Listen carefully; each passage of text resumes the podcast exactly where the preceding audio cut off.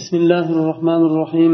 الحمد لله رب العالمين والصلاة والسلام على سيد المرسلين محمد وعلى آله وأصحابه أجمعين.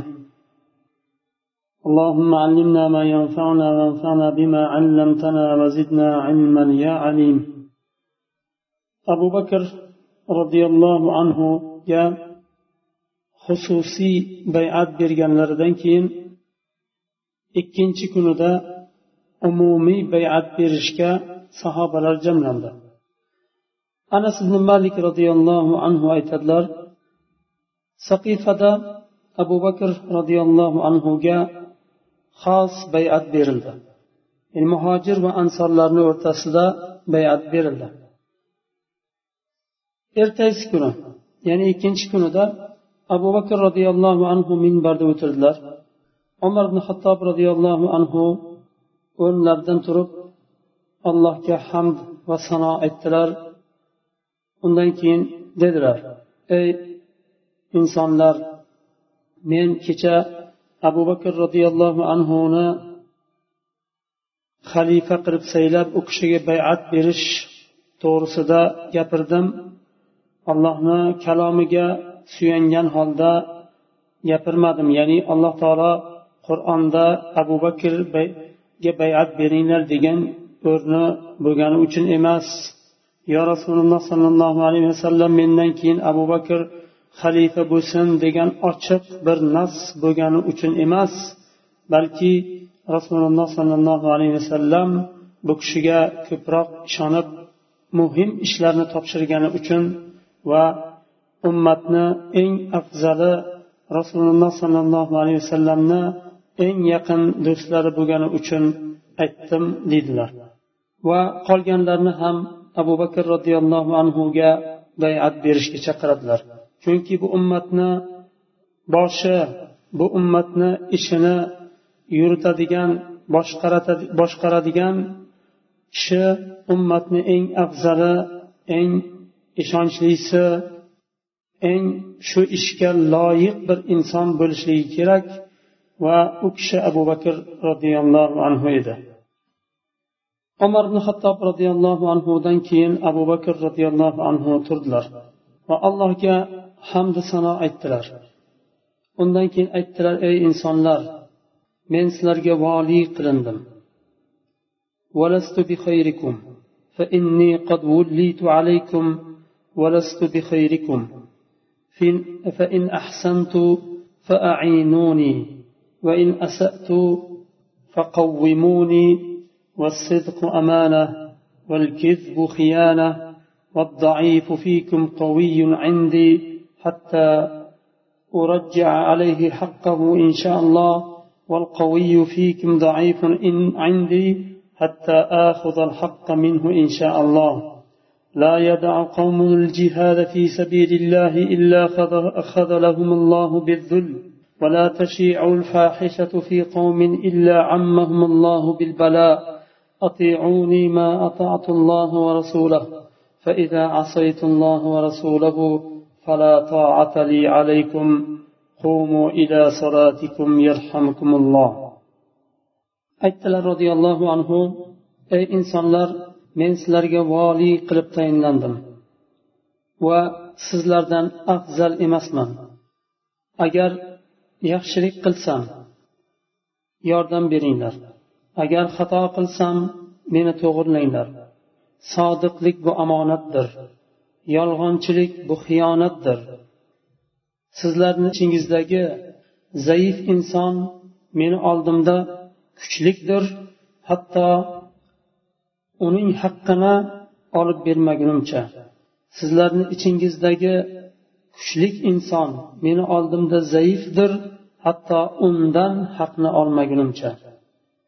Biror bir qavm allohni yo'lida jihodni tark qiladigan bo'lsa alloh taolo ularni xo'r qiladi. Biror bir qavmni orasida fohisha tarqalsa alloh taolo ularga baloni umumiy qiladi. Menga itoat qilinglar modomiki men allohu rasuliga itoat qilarkanman. Agar allohga va rasuliga osiy bo'lsam sizlar uchun menga itoat qilishlik yo'qdir. Ya'ni itoat qilishlaring vojib bo'lmaydi degan mazmunda. Bu yerda abu bakr siddiq roziyallohu anhu u kishini mashhur xutbalari ilk xalifa bo'lganlarida ummatga qilgan xitoblari bu xitob u kishini kim ekanliklarini ko'rsatadi bu qisqa xutba.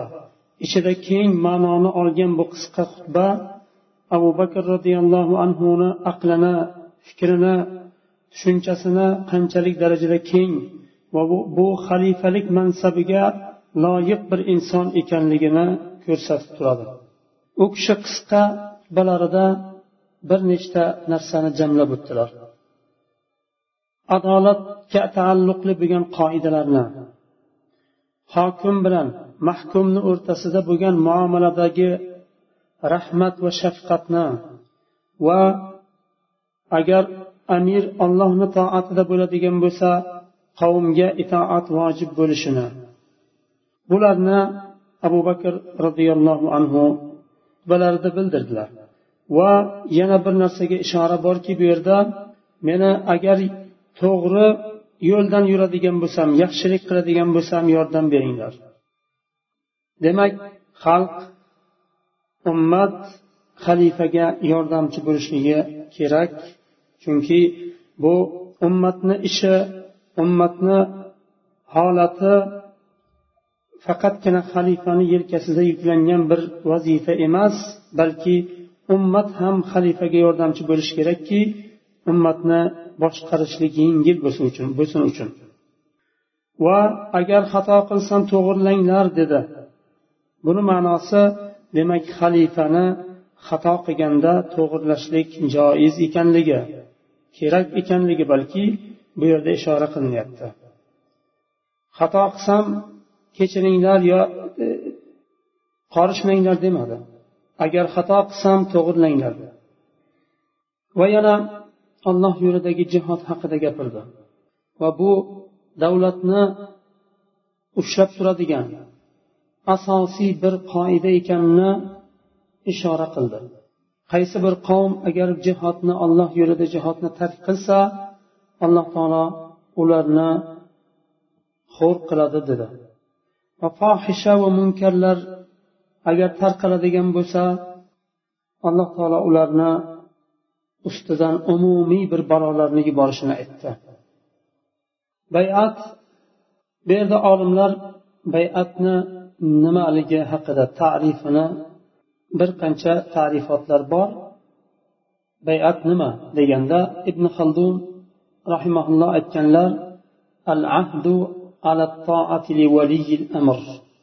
Valiyil amrga ya'ni amirga itoat qilishga ahdi paymon berish bu bayat. Ba'zilar har xil nimada e, tarifotlar berilgan lekin eng yengil va eng yaxshi e, qisqa qilib berilgan tarif ibn xaldun rahimaullohni e, nimasi tarifotlari al ahdu ala taati li valiyil amr. Amirga itoat qilishlikka ahdi paymon qilishlikni bayat deyishadi. Abu bakr roziyallohu anhu jihod haqida gapirganlarida ma taraka qawmun jihad fi sabilillahi illa khadalahumullohu bizzul ya'ni qaysi bir qavm alloh yo'lida jihodni tark qilsa alloh taolo u qavmni xo'r qiladi dedilar.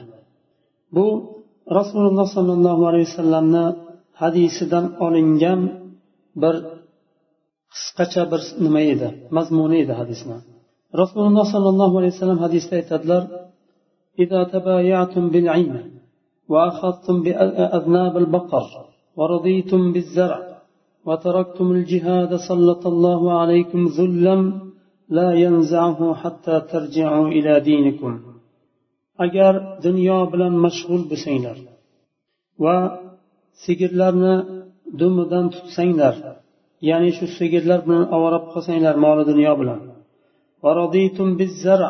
Ekin tekinlar bilan rozi bo'lib qolsanglar mashg'ul bo'lib. Va alloh yo'lida jihodni tark qilsanglar alloh taolo xo'rlikni musollik qiladi sizlarga va bu xo'rlikni ko'tarmaydi toinki dinlaringga qaytmagunlaringcha dedilar. Chunki jihod deganda faqat jang maydonidagi emas da'vat va islomni tarqatish bular ham shu nimaga jumladan hisoblanadi?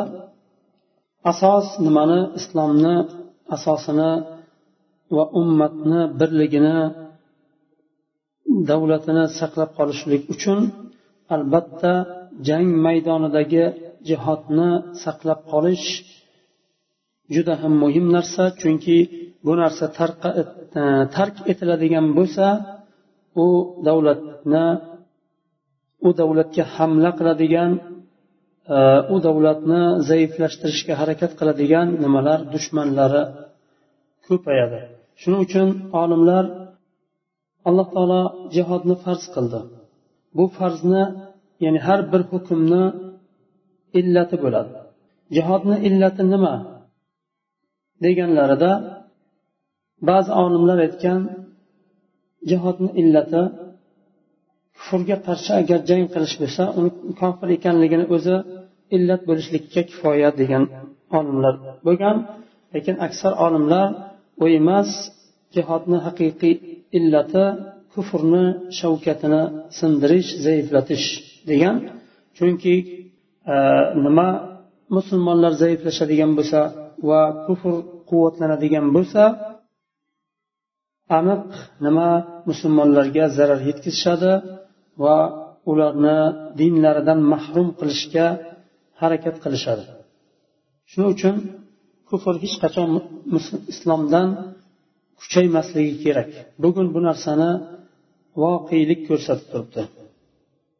Shuning uchun abu bakr roziyallohu anhu islom davlatidagi asosiy hukmlarning haqiqatlaridan bittasi deb sanadi jihodni abu bakr roziyallohu anhu xalifa qilib tayinlanganlaridan keyin davlatni siyosatini shakllantirib boshladilar. Idoriy ishlarni o'rniga qo'yib davlatni tartibga solishni boshladilar. Bir qancha sahobalardan o'zlariga yordamchi qilib tanladilar. Abu ubaydat ibn jarroh roziyallohu anhuni aminu hadil umma u kishini moliy vazirlikka mas'ul qildilar. Butun baytul mol va moliyaviy har qanday moliyaviy nima ish u kishini qo'lida edi. Va umar ibn hattob roziyallohu anhuni vizoratil adl adolat vazirligiga ya'ni bugungi nima bilan aytganda qozilik qilib qozilikka tayinladilar ummatni qozisi nima umar ibn hattob roziyallohu anhu edi. Nima uchun abu ubayda ibn jarrohni baytul molni e, u kishini qo'liga topshirdilar? U kishini mas'ul qilib tayinladilar chunki rasululloh sollallohu alayhi vasallam u kishini aminu hadihil umma deganlar. Bu ummatni eng amini deganlar. Shuning uchun u kishiga baytul mol topshirildi. Va nima uchun umar ibn hattob roziyallohu anhuga qozilik topshirildi? Umar ibn hattob roziyallohu anhu hamma sahobalar odil bo'lgan. Lekin umar ibn hattob roziyallohu anhu adolati bilan ajralib turadigan buyuk bir sahobalardan bittasi edilar. Va o'zlari ham umar ibn hattobni yonlarida qazoda hukmda yordamchi bo'lib turadilar. Zayd ibn sobit roziyallohu anhuni yozuvchi devon nimasida yozuvchi qilib oldilar. Shunga o'xshagan ko'pgina sahobalarni e, muhim bir vazifalarni berib mashg'ul qildilar. O'zlariga yordamchi qildilar. Bu vaqtda abu bakr roziyallohu anhu u kishi tojir insondilar. Bozorda oldi sotdi bilan vaqtlarini ajratadilar oldi sotdiga chunki oilalari bola chaqalari bor uni ham tortish kerak. Shunda bir kun abu bakr roziyallohu anhu ertalab bozorga ketayotganlarida u kishini qo'llarida yelkalarida ba'zi bir sotilinadigan narsalar bo'ladi. Yo'lda abu ubayta ibn jarroh roziyallohu anhu, anhu bilan umar ibn xattob uchraydi u kishiga. Va aytadilarki qayerga ketyapsiz ya xalifati rasulilloh? Abu bakr roziyallohu anhu aytadilar bozorga ketyapman. Nima qilasiz bozorda? deb so'rasalar oilamni qanday boqaman bozorga chiqmasam deydilar. Shunda umar ibn xattob aytadilar yuring biz sizga baytilmoldan bir narsa ajratamiz. Siz ummatni vazifasini yelkangizga oldingiz buyuk bir mas'uliyatni ustingizga oldingiz ummatni ishi bilan muhimmatlari bilan mashg'ul bo'lishingiz kerak deydi. Boshqa narsa bilan ovora bo'lmasligingiz kerak siz va u kishiga bir muayyan bir maosh tayinlanadi yillik maosh. Va bir muddatdan keyin bu yetmaydi u kishiga oilalariga bolalariga va u kishi yana bozorga chiqishga majbur bo'ladilar. Shunda bir qancha ayollar kelib abu bakr roziyallohu anhuni uylarida eshiklarida kutib qoladi. Umar ibn hattob bularni ko'rib nima qilyapsizlar? deb so'raganda bizni o'rtamizda abu bakr roziyallohu anhu hukm qilishlari uchun keldik. O'rtalarida qandaydir bir narsa bo'lib o'tgan bo'ladi. Ayollarni shuni abu bakr roziyallohu anhu hukm chiqarsin deb keldik deydilar. Shunda abu bakrni izlab bozorga borsalar roziyallohu anhu bozorda bo'ladilar. O'sha baytul moldan olgan hamma mollarni qaytarib topshirib bozorga chiqqan bo'ladilar. Shunda umar ibn hattob roziyallohu anhu yana u kishiga oldingi aytgan so'zlarini qaytaradi. Ey allohning rasulini xalifasi sizni muhimmatiz yelkangizdagi vazifangiz buyuk. Siz agar yetmayotgan bo'lsa biz uni ziyoda qilamiz. Yetadigan darajada ko'paytiramiz. Vaqtingizni boshqa narsaga sarf qilmang ummatga sarflang deb u kishini yana bozordan qaytarishadi. Abu bakr roziyallohu anhu minbarga chiqib oldingi tayinlangan yillik maoshlarini aytadilar. Ummatga musulmonlarga va bu yetmagani sababli u kishi yana shu tijorat ishlari bilan ham mashg'ul bo'lishga majbur bo'lganlarini aytadilar va buni umar ibn hattob va usmon roziyallohu anhu kelib ular yana ziyoda qilganligini qancha bo'lganini yillik maoshlarini aytadilarda sizlar shunga rozimisizlar deb musulmonlardan rozilik so'raydilar. Shunda musulmonlar biz rozimiz ey xalifat rasululloh deb nima? E, musulmonlar aytishadi va undan keyin abu bakr roziyallohu anhu vaqtlarni hammasini ummatni tashvishi bilan o'tkazadilar. Chunki berilgan maosh u kishiga yillik yetardi. Shu yerda to'xtaymiz. Subhanakallohumma bihamdik. Ashhadu an la ilaha illa ant astag'firuka va atubu ilayk